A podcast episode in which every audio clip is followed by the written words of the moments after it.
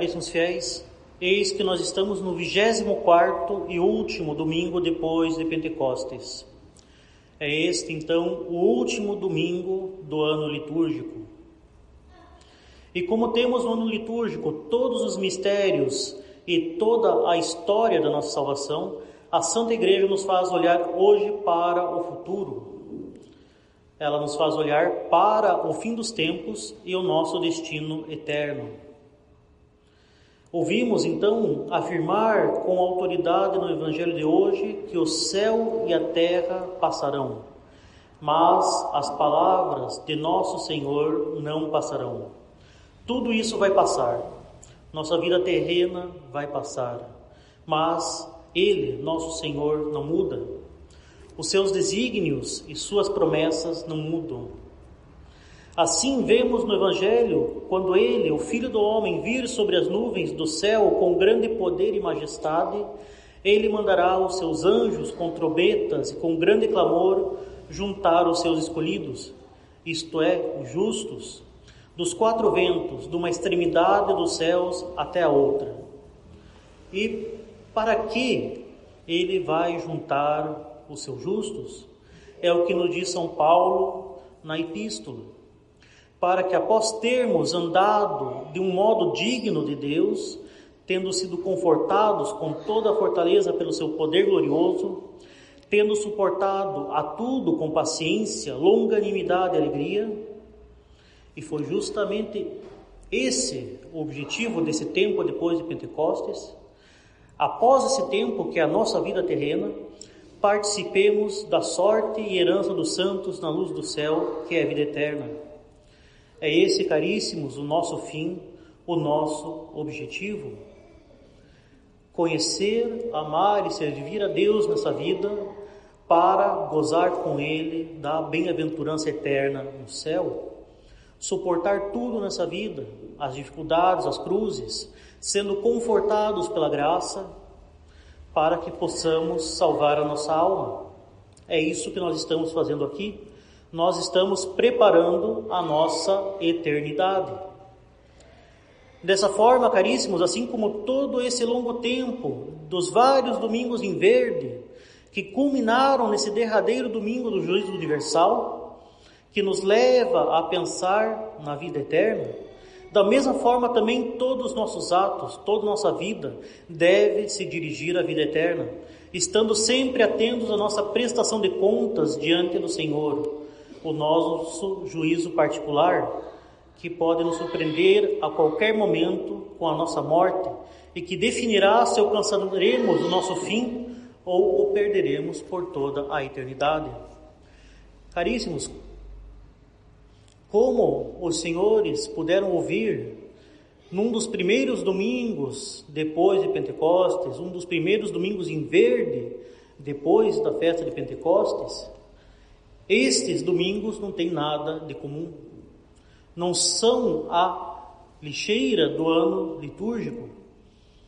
Esses domingos em verde não servem para colocar toda, todos aqueles evangelhos que não se adequaram a Pentecostes, a Páscoa, ao Natal, ao Advento, à Quaresma.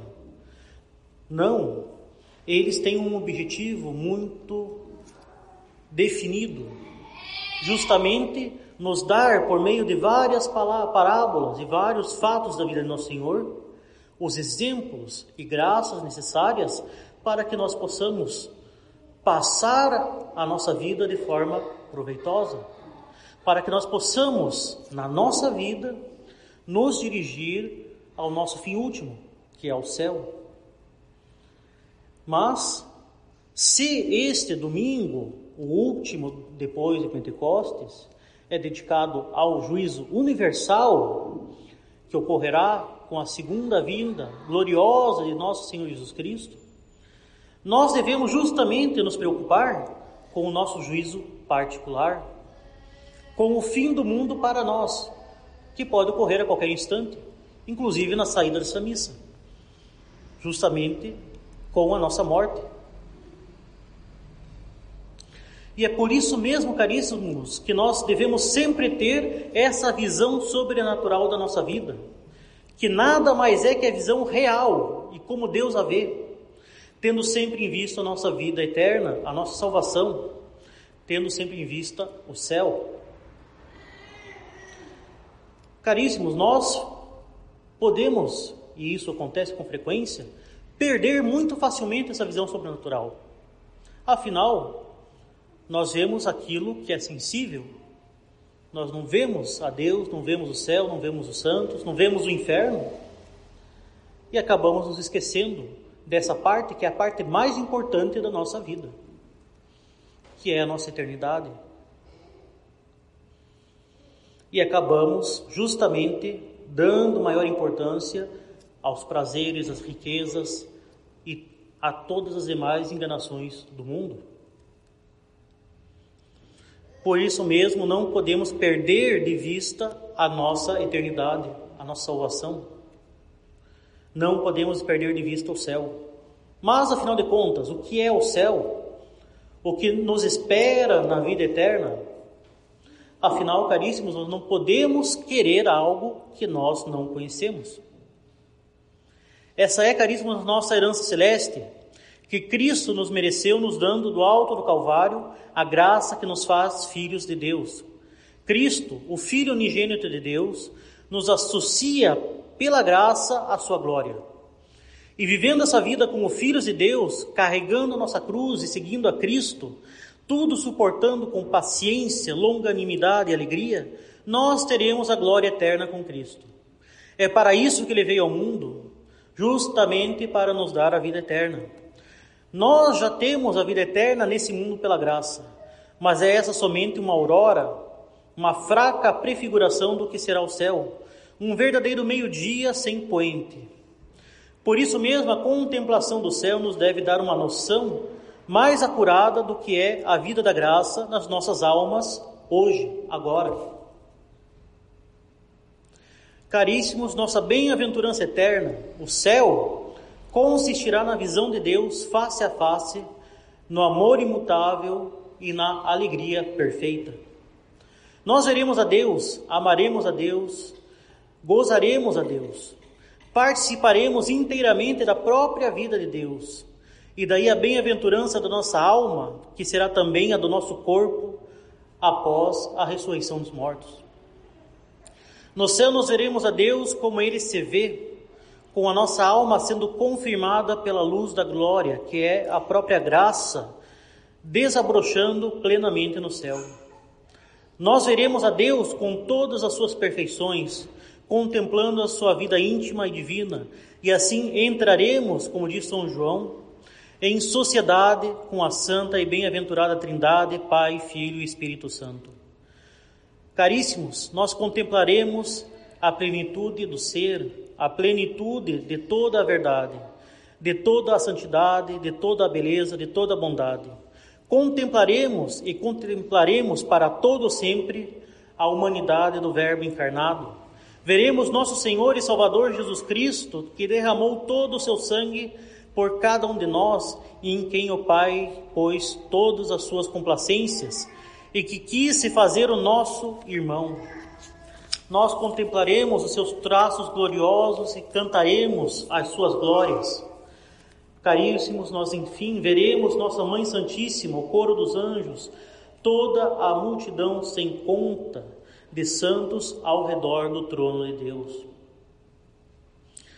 São Tomás de Aquino nos ensina que essa visão sem véu, sem trevas, sem intermediário é nossa herança e o fim da nossa filiação divina pela graça. São Tomás diz que a adoção como filhos de Deus se faz pela conformidade de semelhança a nosso Senhor, que é filho de Deus pela sua natureza. Na nossa vida terrena, isso ocorre de forma imperfeita, pela graça. Ou seja, mesmo pecadores e imperfeitos, nós somos filhos de Deus e, portanto, nos assemelhamos a Cristo, nosso Senhor, pela graça. No céu isso ocorrerá de forma perfeita, por meio da glória. Assim, nossa semelhança divina não está completa nessa vida, mas no céu ela atingirá a sua perfeição. Nesse mundo, nós devemos trabalhar numa claridade obscura da fé, para nos assemelharmos cada vez mais a Deus, pela imitação de nosso Senhor Jesus Cristo, e assim destruindo o velho homem e deixando desabrochar o novo homem. E assim, nessa vida, nós devemos nos renovar e nos aperfeiçoar sem cessar, a fim de, pela graça e pela imitação de Cristo, nos aproximarmos sempre cada vez mais da santidade divina. E somente no céu, nossa semelhança à perfeição de Deus será completa e nós nos veremos realmente, enfim, como filhos de Deus. E assim, nós temos isso. Nessa vida, pela graça, lutamos constantemente contra o pecado e contra as tentações, para, por meio da imitação de Cristo, nos assemelharmos cada vez mais à perfeição de Deus, e é isso que é a santidade. A santidade nada mais é do que reproduzir em nós, pela graça e pela imitação de Cristo, as perfeições que são possuídas plenamente tão somente por Deus. É isso que nós estamos fazendo aqui. Nos tornando cada vez mais santos pela graça e pelo nosso próprio esforço em imitar a Cristo.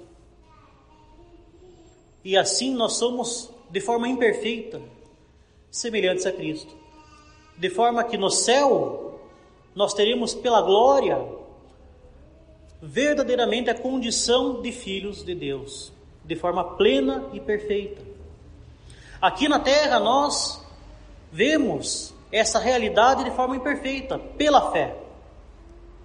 No céu nós veremos Deus face a face, sem intermediários, sem trevas. E teremos a visão de todas as perfeições divinas que nós não podemos contemplar nessa vida. E Sobretudo, seremos plenamente saciados pela perfeita bem-aventurança celeste. Mas aí vocês podem me perguntar: nós vamos ver Deus por toda a eternidade. Isso não vai ser chato? Acaso não estaremos no céu diante de uma ultra mega TV, sentados por toda a eternidade, assistindo a Deus? Vocês podem achar esse questionamento um tanto quanto estranho, mas vejam bem, ele não é um questionamento sem sentido. Afinal, nós não temos como imaginar com os nossos olhos carnais, com a nossa inteligência nessa vida, o que vai ser essa bem-aventurança eterna. E a descrição parece isso. Pois bem, caríssimos, devemos compreender que a nossa contemplação de Deus não nos fará imóveis como uma, uma estátua sem nenhuma operação. Esta contemplação de Deus não é uma mera assistência passiva, como é, como seria assistir um filme nessa vida. A contemplação de Deus não aniquila a nossa natureza e não aniquila nossas atividades. Sem deixar de contemplar um só instante a Deus, teremos o exercício de todas as nossas atividades e agiremos segundo aquilo que vemos, segundo aquilo que vemos, com toda adoração, com toda ação de graças, com todo louvor, com todo o reconhecimento, e sempre conheceremos cada vez mais as perfeições divinas, a providência divina, como a providência agiu na história. Conheceremos a perfeição dos santos, dos anjos, conheceremos as perfeições da Santíssima Virgem, daqueles que nós conhecemos aqui na terra e se salvaram, dos nossos entes queridos que estarão conosco no céu. Com eles nos comunicaremos, com eles louvaremos a Deus, nós nos comunicaremos com santos, com o nosso santo patrono, com nossos santos de devoção, com a Santíssima Virgem, com os santos anjos. Conheceremos sempre cada vez mais como Deus agiu na nossa vida, como nosso anjo da guarda agiu na nossa vida, como os santos intercederam por nós. Conheceremos cada vez mais os desígnios misteriosos de Deus que guiaram a história. E assim, caríssimos, sem em nenhum momento perder a contemplação e a adoração que nós teremos a Deus. E assim, caríssimos, vocês podem muito bem ver que não haverá tédio na vida eterna. Não podemos imaginar como será, pois estamos neste vale de lágrimas. Mas somente uma descrição dessas deve nos animar a obter este grande prêmio que será a saciedade de todas as nossas sedes, de todos os nossos desejos, de todas as nossas angústias. A felicidade eterna no céu é um sumo e maior bem que nós podemos ter. E não será um bem tedioso, muito pelo contrário. Afinal, caríssimos, veremos sim a Deus. Mas acaso isso é tudo? Muito pelo contrário, caríssimos. Isso não é tudo e tem mais. Pelo conhecimento dado pela visão da eterna verdade, a nossa vontade será movida pela eterna bondade. E assim amaremos a Deus. Amaremos não com um amor fraco, dividido, vacilante e angustiante como nós amamos hoje, hoje na nossa vida. Mas nós amaremos com um amor forte, puro, perfeito e eterno. Um amor sem fim que se manifestará por atos de adoração e de ação de graças. Afinal, caríssimos, o que é o amor, o que é amar? Hoje em dia, esta palavra, este conceito está extremamente deturpado.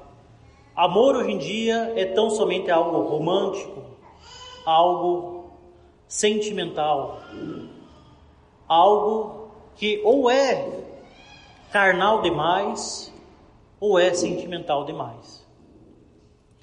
Amor não é isso. Amor é reconhecer na coisa amada o nosso bem e querer o bem da coisa amada e se dirigir a ela. São Tomás deixa bem claro: o amor é um movimento por meio do qual nós vemos na coisa amada um bem para nós e queremos o bem daquela coisa amada. Os cônjuges, pelo matrimônio, veem um no outro o seu próprio bem de tal forma que quer o bem do outro, que está disposto a se sacrificar pelo outro. É isso que é o amor. E o amor nos consola,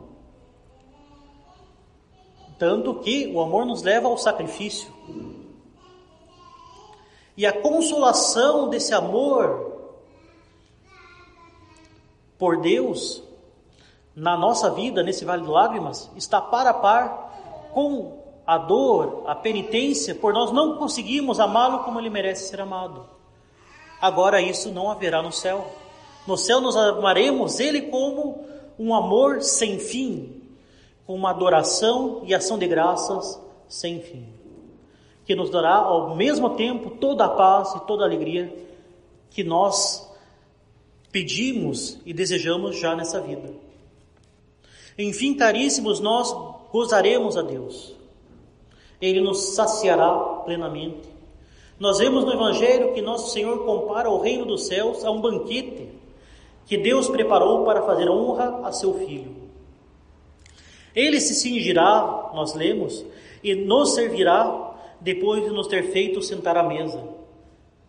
E a comparação, caríssimos, é evidente. A vida eterna será boa como é uma boa refeição, e saciará como sacia uma boa refeição. E quem dará essa refeição é o próprio Deus, diretamente, sem intermediário de servos. O próprio Deus será a nossa alegria. Afinal, Deus disse no Gênesis: Eu mesmo serei a tua recompensa. E diz Santo Agostinho que isso é como se Deus nos dissesse: Amei-te tanto que não quis dar uma felicidade, uma aventura natural, quis introduzir-te na minha própria casa, adotar-te como filho, para que tenhas parte na minha bem-aventurança. Quero que vivas da minha própria vida, que a minha vida, bem, que a minha bem-aventurança se torne a tua bem-aventurança. Neste mundo, deite o meu filho, tendo se tornado mortal pela sua humanidade. Ele entregou-se para te merecer a graça de seres e permaneceres meu filho. Deu-te ele próprio a ti na Eucaristia sob os véus da fé. Agora sou eu mesmo, na glória que me dou a ti, para te tornar participante da minha vida, para ser a tua bem-aventurança sem fim. E aí, caríssimos, com Santo Agostinho, nós temos o resumo da nossa vida. A graça nesse mundo, a glória no outro, mas é o mesmo Deus, é o mesmo Deus que as dá. E a glória é apenas expansão da graça, é a adoção divina nesse mundo, oculta e imperfeita, e no outro revelada e consumada. Nosso Senhor fala que na eternidade bem-aventurada o servo fiel entra no gozo do seu Senhor. Esse gozo é a alegria infinita que Deus tem conhecendo as suas próprias perfeições na inefável vida íntima da Trindade. É o repouso e a saciedade infinita em que Deus vive, alegria e saciedade e repouso divinos e eternos dos quais participaremos. Enfim, caríssimos, a vida de Deus será a nossa vida. Vida perfeita em que todas as nossas faculdades serão satisfeitas por completo, sem choro, sem ranger de dentes, sem pecado, sem morte, sem sofrimento. Como diz ainda Santo Agostinho, é a participação perfeita do bem imutável que tanto buscamos na vi nossa vida terrestre. É a plena satisfação de nossa sede de felicidade e de eternidade. Afinal, caríssimos, isso nós per percebemos de forma bem direta. Ninguém quer sofrer e ninguém quer morrer. O que, que isso quer dizer, caríssimos? Que nós queremos ter uma vida eterna e uma vida eterna feliz. E acaso nós conseguimos esta felicidade nesse mundo? Não, não conseguimos, nunca teremos. Nunca seremos eternamente felizes nesse mundo. Afinal, os prazeres, os consolos desse mundo vêm e passam. Uma coisa é certa nessa vida: nós sofreremos. Em algum momento, a pessoa mais feliz vai ter algum sofrimento. De forma que esta felicidade que ela tem, não somente nunca vai ser plena e estável, mas nunca a satisfará de forma plena. Ou seja, temos uma verdadeira sede de felicidade e eternidade. De forma que nós temos ela, essa felicidade eterna em Cristo nosso Senhor, que deu até a última gota do seu sangue por nós para que nós tenhamos esta felicidade eterna. Essa nossa necessidade é real, mas nós só a teremos no céu por meio da nossa conformidade com a graça e pela nossa imitação de Cristo. E assim nós veremos nas coisas criadas, no mundo criado e nos prazeres desse mundo, não o nosso fim, mas espelhos que nos remetem a belezas e prazeres que não terão fim jamais. Donde é muito oportuno esta parábola que foi mencionada, a parábola do, da, do banquete nupcial. Nosso Senhor compara o céu a um banquete. Afinal, os prazeres dessa vida foram criados por Deus. As belezas dessa vida foram criadas por Deus. Mas não como um fim, mas como um meio de que nós possamos conhecê-lo mais perfeitamente. Então o que, que ele está mostrando? Estas, este mundo vai passar. Os sofrimentos vão passar, as consolações desse mundo vão passar. Há algo muito maior muito mais satisfatório e muito mais perene, que é o céu, que nunca vai acabar e que vai nos satisfazer plenamente. Caríssimos, como diz São Paulo na epístola de hoje, estejamos cheios do conhecimento da vontade de Deus. E qual é a sua vontade? A sua vontade é que vivamos como filhos de Deus para termos a herança de filhos de Deus. E esta herança é o céu. E como nós teremos o céu? Nós teremos o céu tudo suportando nesta vida com paciência, longanimidade e alegria. E esta terceira prescrição é muito importante: alegria. Afinal, como nós não podemos nos alegrar com o fato de que nós temos todos os meios necessários para chegar ao céu? A cada instante da nossa vida, nós temos as graças necessárias para fazer a vontade de Deus e chegar ao céu. Nós temos a Santa Igreja, nós temos os sacramentos, nós temos o sacrifício de nosso Senhor renovado sobre o altar. Nós temos nosso Senhor Jesus Cristo, que está sempre junto de nós, pronto para carregar conosco a nossa cruz. Nós não temos como nos atristarmos. Não há lugar para tristeza no fiel católico. Sim, há lugar para a cruz. E nós devemos carregar a nossa cruz todos os dias. Mas é justamente na cruz que nós temos a nossa consolação, é justamente na cruz que nós temos a nossa alegria. Aquele adágio tão famoso, ave crux spes unica, ave gaudium verum. Ave ao cruz, nossa única esperança, ave a nossa verdadeira alegria. A cruz é a nossa verdadeira alegria. Não porque o católico é um masoquista, muito pelo contrário. É porque é a cruz que suaviza as nossas cruzes. É Cristo carregando conosco a cruz que nos faz caminhar na alegria e na consolação da nova eterna aliança para chegarmos pelo Calvário à glória da ressurreição.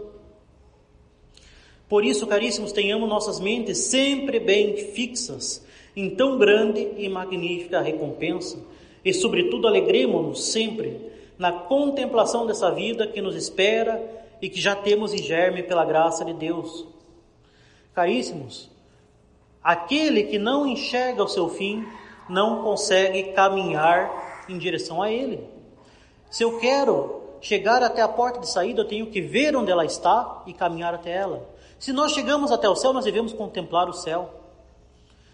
E, contempla, e para contemplar o céu, devemos contemplar a Cristo, que é o nosso caminho, o caminho que nós devemos chegar. Ele nos dá a vida, ele nos dá a verdade, ele nos dá o caminho. Ele é o próprio caminho, verdade e vida. Ele nos dá já o céu pela graça, pelo batismo, pela confissão, pela sagrada comunhão. Ele nos dá já a graça. E já nessa vida vivemos um pequeno antegosto do que será o céu. E devemos conservar essa graça e fazê-la crescer e frutificar, imitando a Cristo e recebendo novas graças pelos sacramentos. E assim, trilhando o caminho da salvação, pela barca da salvação que é a Santa Igreja, pelos instrumentos da salvação que são sacramentos, instruídos na verdade católica, nós chegaremos até o nosso a nossa pátria celeste, que é o céu. E teremos a suprema e verdadeira felicidade. Por isso, não temos como nos atristar, não temos como nos desesperar, não temos como desanimar. Por mais turbulento que seja o mar nós temos Cristo conosco na nossa barca. Alegremos-nos no Senhor sempre. E os sofrimentos dessa vida nada poderão contra a graça que nos sustenta. Por isso mesmo temos no introito da missa de hoje, eu penso pensamentos de paz e não de aflição. Ego cogito cogitationes patis et non afflictiones me invocareis e eu vos ouvirei. Invocabitis me et eco exaudiam vos. Invocarei-me e eu vos ouvirei. et reducam captivitatem vestram de cunctis lotes, e vos tirarei da vosso cativeiro de todos os lugares, de qualquer lugar que vocês estiverem. Nosso Senhor pensa pensamentos de paz e não de aflição. Nós invocaremos a Ele, e Ele nos escutará e nos tirará desse cativeiro de onde quer que sejamos. Como? Já pelos sacramentos. Ele nos, nos tira do, do, do cativeiro do demônio pelo batismo, pela penitência. Ele nos guiará pelos, por, pelos sacramentos, pelos ensinamentos da Santa Igreja, até o céu, onde quer que a gente esteja. Ele reunirá os justos dos quatro cantos da terra e os guiará ao céu. E quando nos menos nos dermos conta, e nós não nos daremos conta mesmo, nós, nossa vida passará tão rápido quanto passaram estes 24 domingos em verde. E, enfim, com a graça de Deus, nós estaremos nós todos juntos na felicidade da vida eterna, louvando a Deus por toda a eternidade. Em nome do Pai, do Filho e do Espírito Santo. Amém.